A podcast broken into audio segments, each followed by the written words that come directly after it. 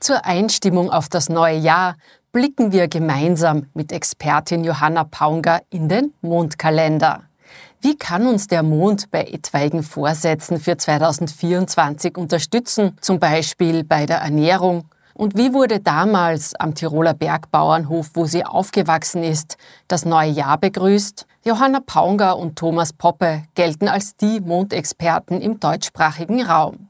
Ihre Bücher wurden in zahlreiche Sprachen übersetzt und sie schreiben jeden Monat den Mondkalender für Servus in Stadt und Land sowie alle zwei Wochen die Servus Mondpost, einen speziellen Newsletter für alle, die ihren Alltag nach dem alten Mondwissen gestalten wollen. Herzlich willkommen zum Servus Mondwelt Podcast. Wir sind äh, zu Gast bei Johanna Paunger und Thomas Poppe in Mattighofen. Zum Jahresbeginn blicken wir ganz gern zurück auf das vergangene Jahr, aber noch lieber nach vorne. Der letzte Vollmond 23 äh, war am 27.12. und der erste Neumond erwartet uns am 11.01.2024. Liebe Johanna, was sagt uns das denn? Was, wie, wie geht's uns so am Jahresende oder wie ging's uns, wie wird's uns gehen? Ja, also das zum Jahresende und Silvester und neue Vorhaben und so weiter, das ist einfach so ein bisschen Brauchtum in, äh, hier äh, oder gehört zur Kultur. Im Prinzip äh, hilft es nicht sehr viel, weil wir sollten eigentlich immer ein bisschen in die Zukunft schauen und wir sollten auch aus der Vergangenheit lernen. Das heißt, die Vergangenheit einfach sich nicht kümmern, dann ist weg, das funktioniert nicht. In der Vergangenheit ewig rumrühren hilft noch weniger. Das heißt, einen Rückblick sollte man immer im Laufe des Lebens immer wieder so machen, unabhängig von dem, dass man sagt, was habe ich so gemacht, dass nicht optimal gelaufen ist. Was ist mein Beitrag dazu? Es gibt so viele Sachen, die kann ich einfach nicht ändern. Die kommen von außen, wo ich nichts dazu beitragen kann. Und da bin ich schon dafür, dass man sagt, bis hin zu im Extremfall, ich schaue mir die Nachrichten nicht mehr an weil sowieso bloß nur das kommt, was einen stört. Äh, aber man kann es nicht einfach sagen, um das kümmere ich mich nicht. Hauptsache, mir geht's gut. Also dieses Mittelmaß zu finden, ist äh, gut, sollten wir alle. Und der Jahresanfang hat halt so ein bisschen einen allgemeinen Schub. Das heißt, wir sind schon ein bisschen so Herdentiere.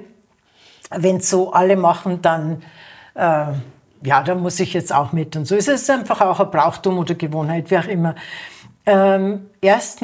Januar werden immer so Vorsätze, also auf über Neujahr und so weiter.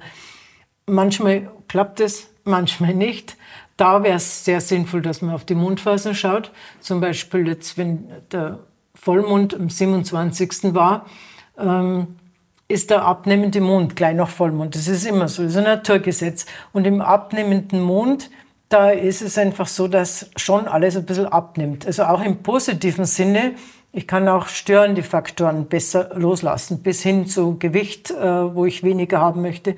Und äh, jetzt ist dann schon so im Jahr 24 jetzt, ist es gerade der abnehmende Mond, äh, der das schon unterstützt, dass etwas loslassen.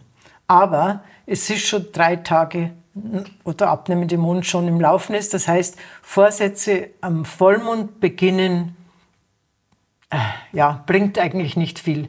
Es gibt natürlich verschiedene Leute, die, die was sie sich vornehmen, wird durchgezogen, egal wie. Ähm, das ist auch nicht das Tollste. Und dann gibt es natürlich Leute, die sich ständig was vornehmen und die hören sowieso auf. Und Schuld ist immer anderer, ist immer von außen. Das sind also die zwei Extreme. Aber normal versucht man halt, seine Vorhaben umzusetzen. Manchmal geht es besser, manchmal schlechter. Allgemein von dem Mondrhythmus her ist es so, man bräuchte sich nur merken, wenn ich was Neues möchte und was Altes ablegen, brauche ich den Neumond als Unterstützung. Also könnte ich mir jetzt eigentlich diese Tage zunutze machen, die Zeit, die ich habe, bis der Neumond dann am, am 11. Jänner kommt, genau. um mir mal bewusst zu werden, was möchte ich denn gerne ändern. Ganz genau. Das wäre das Idealste überhaupt. Jetzt bis 11. Jänner warten und dann am 11. Jänner sagen, so, ab heute mache ich das nicht mehr oder ab heute mache ich das. Und die Erfahrung zeigt über viele Jahre, ich meine, unsere Bücher sind über 30 Jahre alt, es zeigt, dass das wirklich wunderbar funktioniert. Dass es nicht hundertprozentig funktioniert, heißt nicht, dass wir es nicht versuchen sollten. Und manchmal geht halt etwas nicht. Aber das macht ganz viel aus. Also zum Beispiel, wie viele an Silvesters Rauchen aufhören. Ich möchte gar nicht zählen. Ja? Äh, das ist jetzt eine Sucht, ähnlich wie bei Kindern der Zucker. Du kannst einem Kind nicht einfach sagen, du darfst jetzt das und das nicht essen. Das muss mit der Ernährungsumstellung einhergehen, dass die, dieser Lust weg ist. Und beim Rauchen ist es ähnlich. Manche hören fünfmal auf, fangen wieder an und so weiter. Manche hören einmal auf und es bleibt. Da sind die Menschen einfach verschieden. Das ist ja auch die Situation. Wenn dann eine Stresssituation kommt, dann greife ich zu dem, was mich beruhigt. Ja. Und ich glaube, dass ich, ich meine, ich habe jetzt persönlich nie geraucht, aber meiner Familie, die Brüder, alle, alle haben geraucht. Ich habe da sehr viel Verständnis. Ich habe das gar nicht gemerkt. Warum regen sich die Leute auf? Äh, also die acht Jahre in Amerika, wie ich zurückgekommen bin, habe ich so eine Allergie gehabt gegen Rauch, weil einfach da niemand raucht. Ja. Also das ist schon auch Gewohnheit. Aber es ist so, dass ich sage, wenn jemand in einer Stresssituation ist und dann eine raucht, bin ich überzeugt, bin zwar nur Laie, aber ich bin überzeugt, dass das besser ist für die Person. Es wäre, ich darf nicht rauchen und ich mache mir so einen Stress, dass ich einen Herzschaden habe oder so. Äh, es kommt dann immer darauf an, wie gehe ich anschließend damit um. Äh, ich, fange ich jetzt wieder an zu rauchen wegen der einer Zigarette oder rauche ich es nur in einer Notsituation? Und wir kennen ja auch viele, die wirklich nur drei am Tag rauchen. Und das nach dem Frühstück, nach dem Mittagessen und Abend. Man, man muss ja diese Disziplin bewundern. Mhm. Aber sie machen es, weil es geht. Wenn es schwer wäre, täten sie es wahrscheinlich auch nicht. So, das ist jetzt nur Rauchen, aber das ist einfach die meisten Briefe, die wir kriegen. Mhm. Wann höre ich auf oder mit Süchte überhaupt? Also am 11. Jänner, wenn dort Leute aufhören mit etwas und gleichzeitig neu beginnen, das ist auch wichtig. Man muss was Neues haben. Ich kann nicht einfach sagen, so, rauche ich nicht mehr, sondern ich brauche ein Ritual, was ich statt dieser Zigarette mache. Und wenn ich einen Zahnstocher kau. Ich wollte gerade sagen, was könnte das denn sein? Irgendwas, ja, das ist individuell so verschieden. Da muss jeder, also viele nehmen Kaugummi, ja, oder was viele natürlich machen, das ist schlecht, äh, dass sie dann äh, essen, also Nachspeise und Kekse und Kuchen und so weiter. Und das sind dann die, die sagen, seit ich das Rauchen aufgehört habe, bin ich dick. Nein, nicht weil ich das Rauchen aufgehört habe, sondern weil ich was anderes angefangen habe. Zum Essen ja? nämlich. Aber ein bisschen haben sie schon recht. Wenn ich jetzt eine Zigarette rauche, also ich kann jetzt nur das erzählen, was ich so miterlebe, auch von Freunden, äh, dann essen die auch nicht so viel, weil, weil dieser Gelust, dieser Gelust ist mit der Zigarette anscheinend schon gestillt. Also so gesehen ist es schon richtig Gut, das ist jetzt das eine. Aber wenn ich mir neu, dass ich sage, okay, äh, ich trinke ein ganzes Glas Wasser, muss ja nicht so ein halb Liter Glas sein. Und jedes Mal, wenn mir Zigarette gelustet, trinke ich also voll aus. Also nicht so schluckweise, voll aus. Das wirkt Wunder bei ganz, ganz vielen. Und Wasser trinken ist immer gut. Wasser trinken zumindest schadet es nicht, selbst wenn, ich es nicht brauchen würde. Aber wir trinken grundsätzlich zu wenig klares Wasser. Also da geht es nicht, dass ich dann einen Saft trinke oder Limo oder so. Das geht nicht, ne? weil da könnte man Bierchen auch runterschütten. Mhm. Also es muss wirklich klares Wasser sein und vielleicht nicht so eiskalt. Nicht, muss nicht lauwarm sein, aber zwischen eiskalt und lauwarm ist auch noch ein Unterschied. Und das hilft jeder Sucht, egal was ich gerade für Süchte habe. Das das hilft sogar dann, wenn ich sage, ich muss mir jetzt eine Serie anschauen, aber ich habe eigentlich keine Zeit. Selbst dann hilft das Glas Wasser oft. Mhm. Ja. Um auf den Mund zurückzukommen, ein Neumund, wenn man sich merkt, das, das hilft ganz stark. Und wenn es beim einen oder anderen mal nicht hilft, ja, dann hilft es halt einmal nicht, geht die Welt auch nicht unter. Dann vielleicht beim nächsten Neumond. Vielleicht, vielleicht ist, es kommt natürlich auch auf die Tierkreiszeichen drauf an, wo manche besser drauf anzusprechen sind. Also ich sehe, äh, Steinbock ist ja immer im Jänner. Das Tierkreiszeichen ist ja immer gleich bei Vollmond ein halbes Jahr und bei Neumond ein halbes Jahr. Und da kann man schon ein bisschen schauen, wann klappt es besonders gut und wann nicht. Und manche brauchen halt drei Versuche. Aber das nur an Silvester vornehmen und Jänner umsetzen, das hilft nur bei sehr disziplinierten Menschen und das braucht man nicht immer sein, so diszipliniert. Ist auch anstrengend. Ja. Wie begeht ihr denn den Jahreswechsel? Äh, ganz einfach. Also seit wir wieder in Österreich sind, tanzen wir den Wiener Walzer, das gehört irgendwie dazu. Und wir treffen uns schon mit Freunden, und, aber eher, eher entspannt. Ja, genau. Wie war denn das früher bei, bei deiner Familie am Bergbauernhof, weil gerade die Zeit zwischen Weihnachten und Heiligen Drei Könige ist ja auch eine besonders mystische. Die Rauhnächte finden statt in dem Zeitraum. Man räuchert viel. War das bei euch zu Hause auch so? Kannst du dich da noch erinnern? Ja, das war auch so. Also das sind die Rauhnächte vom Heiligen Abend. Äh, Im Grunde eigentlich schon am 21. Dezember geht es an und bis Heilig Drei König. Äh, da wurde aber nicht jeden Tag geräuchert. Geräuchert wurde an Heiligen Abend und an Silvester. Und äh, in der anderen Zeit wurde nur Räucherwerk angezündet, also im Haus. Das hat einfach dazugehört, gerade so vom 21. weg, so Richtung Heiliger Abend. Das war dann so der Geruch. Jetzt kommt dann das Christkindl und so. Und, und bei vielen Kindern ist es ja sowieso, wartet man furchtbar drauf. Und äh, die Mama hat dann so ein Zuckerringel oder Kekse an der Treppe verloren, das, was Christkindl verloren hat oder die Engel. Und das war sehr romantisch. Und dieses Romantische haben wir immer noch beibehalten, weil man ja noch kleinere Geschwister hat, äh, bis halt die dann auch so fünf, sechs Jahre waren. Dann hat man es mal so vorsichtig abgeklärt. Und das, ähm, ich habe das bei meinen Kindern so gemacht, dass ich nicht einfach von heute auf morgen gesagt habe, das Christkindl gibt's gar nicht, sondern es ist die Geburt Jesu und das hat es halt so nach unserer Glaubensvorstellung so gegeben. Und das heißt nicht, dass, und deshalb feiern wir eben das Weihnachten und das ist die Geburt man kann nicht einfach sagen, nein, das Christkindl ist so als gelogen. Und die Rauhnächte waren auch, als, wie wir noch klein waren, hat das so eine Sage, da habe ich das also geglaubt, dass ich klein war, dass die Tiere am Heiligen Abend Mitternacht reden können. Und natürlich haben sie mir gar nicht erwarten können von der Mitternachtsmesse heim. Früher war ja die Mitternachtsmesse wirklich gegen Mitternacht, ja. nicht so wie heute, ist um halb neun oder so. Und da sind wir wirklich heim und haben uns im Stall versteckt. Und ob die, naja, die haben halt leider nicht gesprochen.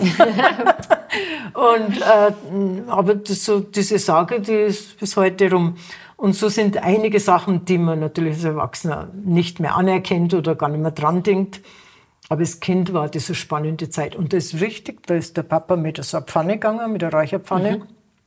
Und in jeden Raum was habt ihr für Räucherwerke drin gehabt? Das Ganz war einfach nur Weihrauch, Weihrauch klar. Das mhm. hat es bei uns nicht so gegeben. Dieses Räucherwerk, was es jetzt überall zu kaufen gibt, was wir daheim hatten, war Salbei. Mhm. Äh, das wurde immer angezündet, das Räucherwerk, wenn jemand krank war. Ja. Oder wurde Salbei. Oder wenn jemand gestorben ist. Früher sind die Leute ja im Haus aufgebahrt worden.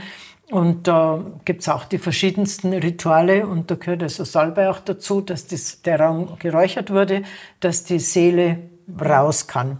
In Vorarlberg gibt es ja diese Totenfenster. Die haben also so ein kleines, wie so ein Katzenfenster, ist wie so eine Katzenklappe. Und es wird aufgemacht, es ist also richtig eingebaut ins Haus.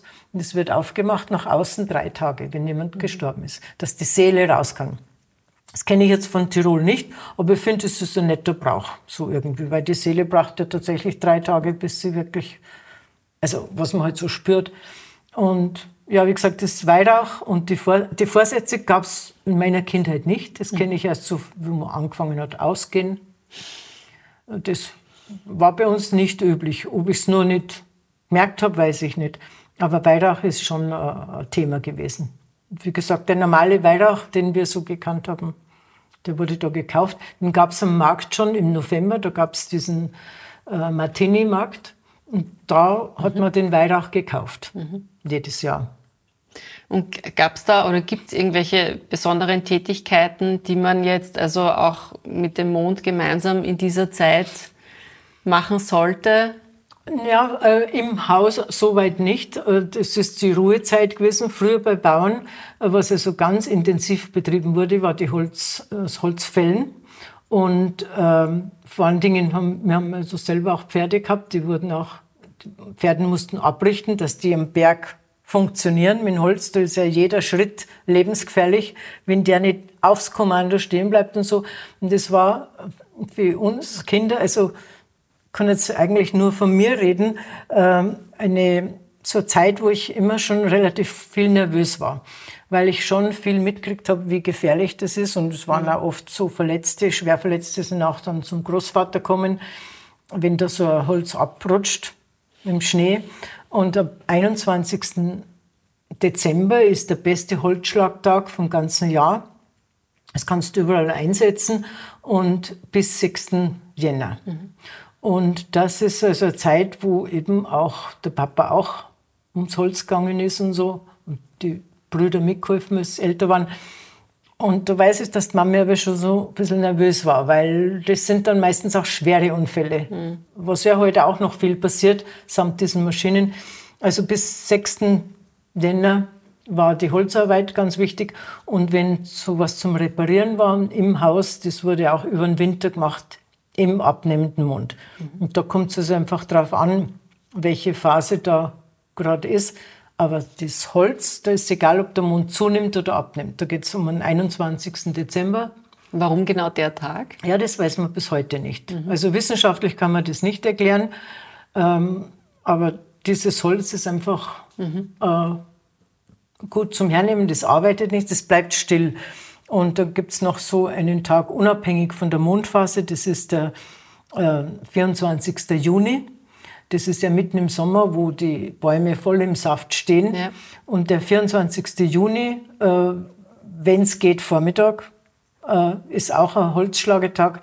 Das Holz kann man grün, also grün bedeutet frisch, verarbeiten in einem Dachstuhl oder was auch immer. Und es wurde immer hergenommen, dieser Tag zum Holzschlagen, dass man in der Gemeinde Reserve hat, wenn ein Haus brennt sodass man sofort ein Holz hat, um neu aufzubauen. Und das musste normalerweise ein Jahr lagern lassen. Und ganz früh hat man es sogar drei Jahre gelagert. Das hat ja heute keiner mehr Zeit. Und das war halt so, das kann man grün. Ist das der Johannistag, oder? Der, das ist der Johannistag, ja. ja, 24. Und das waren so die wichtigsten Holzschlagetage, da ging man halt los. Und wenn jemand einen Kamin gebraucht hat, hat man ja auch äh, immer schon gemauert und, und so mit, mit, es gibt ja richtige Kaminsteine und so, aber das war ja früher nicht. Also da hat es auch geheißen, Holz, äh, das Haus ist aus Holz, aber der Kamin ist aus Larch. Das ist gemeint, es ist ein Holzhaus, aber der Kamin ist aus Lärche. Ist mhm. natürlich auch Holz, mhm. aber das wurde nicht als Holz betrachtet, sondern als Larch im Mundart, also die Lärche. Das heißt, äh, die Lärche, wenn jemand hat zu schlagen, die wurde verwendet für einen Kamin, das ist ein richtiger Holzkamin, weil das nicht brennt, und die Ofenbank. Die Ofenbank kann ja zum Teil auch sehr heiß werden und da wurde das verwendet. Und wie dann das nicht mehr so üblich war, dass man das für einen Kamin immer so gebracht hat, dann sterben also diese Informationen auch aus. Aber es gibt dann noch einen Tag, der auch vom Mond nicht abhängig ist, der 1. März. Mhm. Wenn man da nach Sonnenuntergang einen Baum schlägert, fällt, äh, das Holz brennt auch nicht. Das äh, hängt auch nicht mit den Mondphasen zusammen, weil der 1. März ist natürlich jedes Jahr anders. Aber äh, das brennt nicht. Und da haben wir schon so manche Leserbriefe, die sagen, ich habe das probiert, das stimmt gar nicht. Äh, ich habe das angezündet und das brennt. Da haben sie am 1. März so einen Zweig runter. Äh, das, geht, das ist aber unser Verschulden, das haben wir nicht so erklärt. Da ist gemeint, dass der Stamm gefällt wird und der muss aber ja trocknen.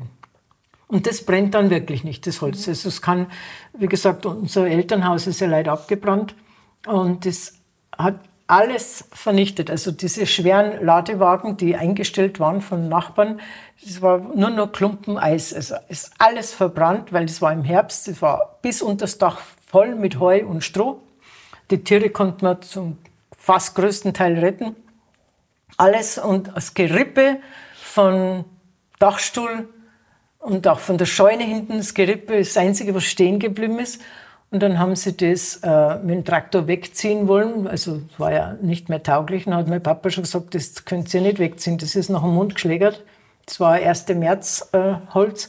Und äh, also laut Überlieferung, es war schon altes Haus.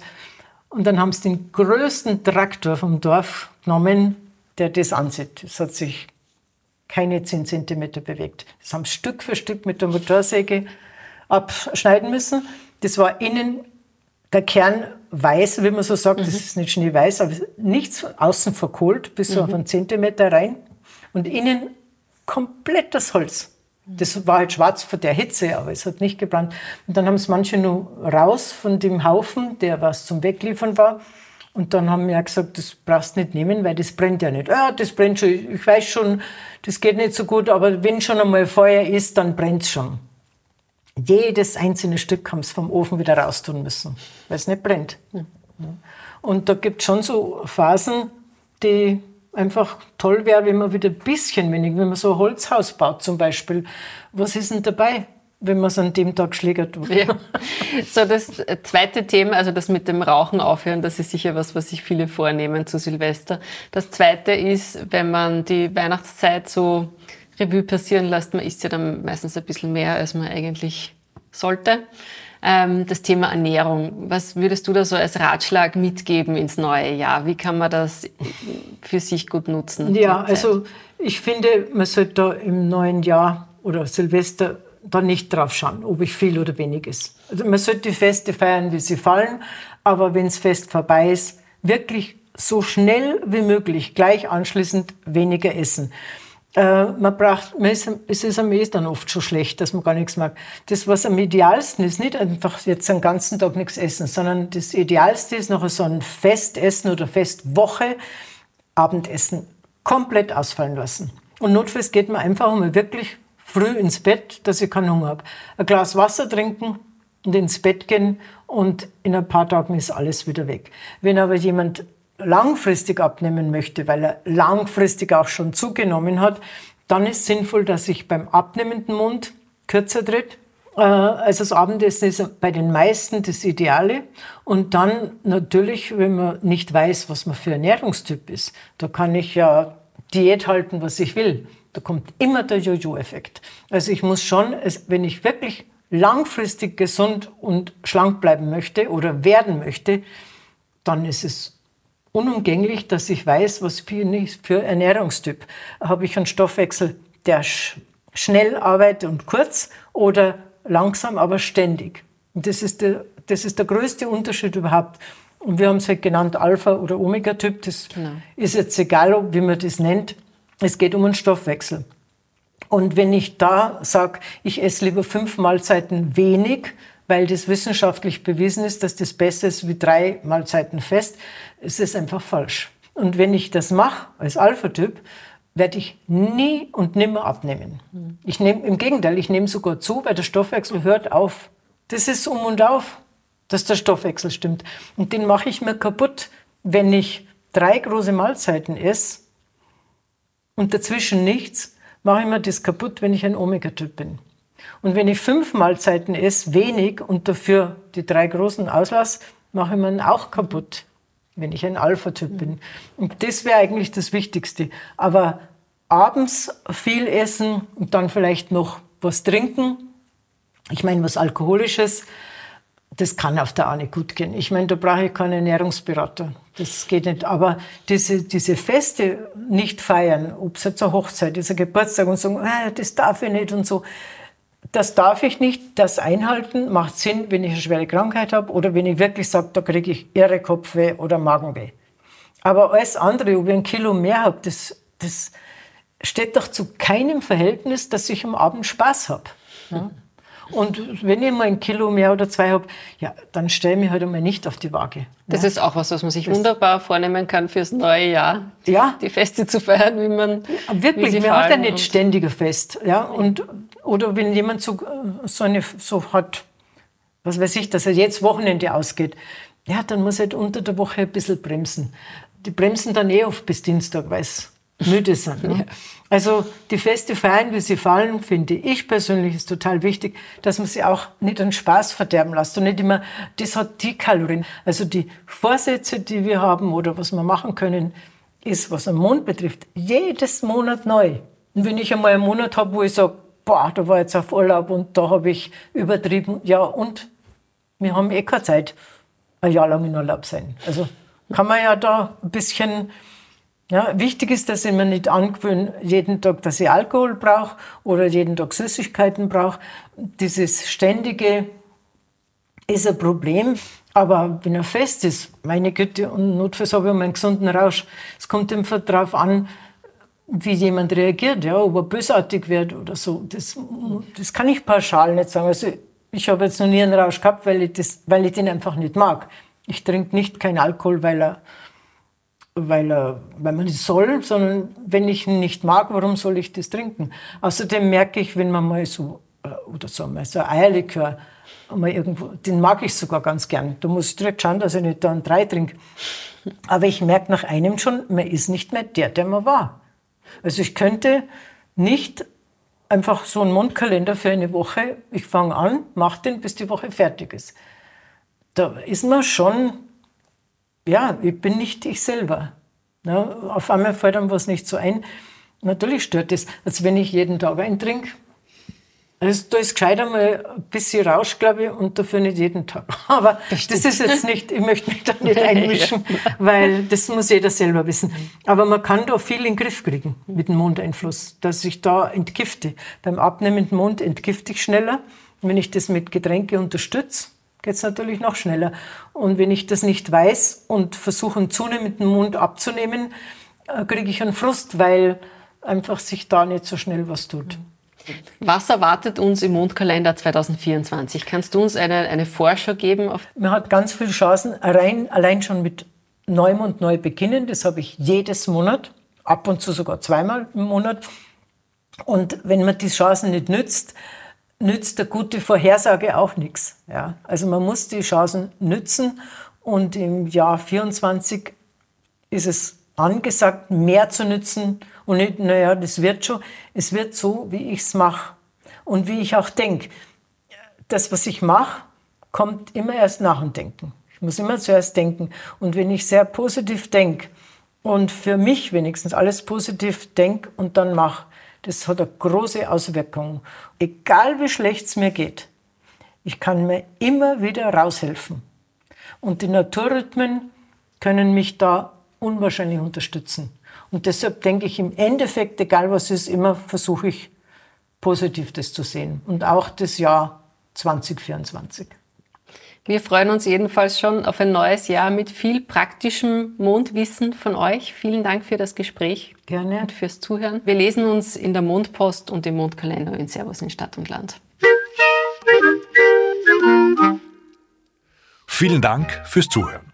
Schon gewusst? Die Servus Mondpost kann man jetzt auch als Gutschein verschenken. Alle Infos dazu und mehr spannendes Mondwissen findet ihr auf servus.com-mond. Wenn ihr konkrete Fragen an unsere Mondexperten Johanna Paunger und Thomas Poppe habt, schreibt uns eine E-Mail an team.servus.com. Bis zum nächsten Mal. Euer Servus.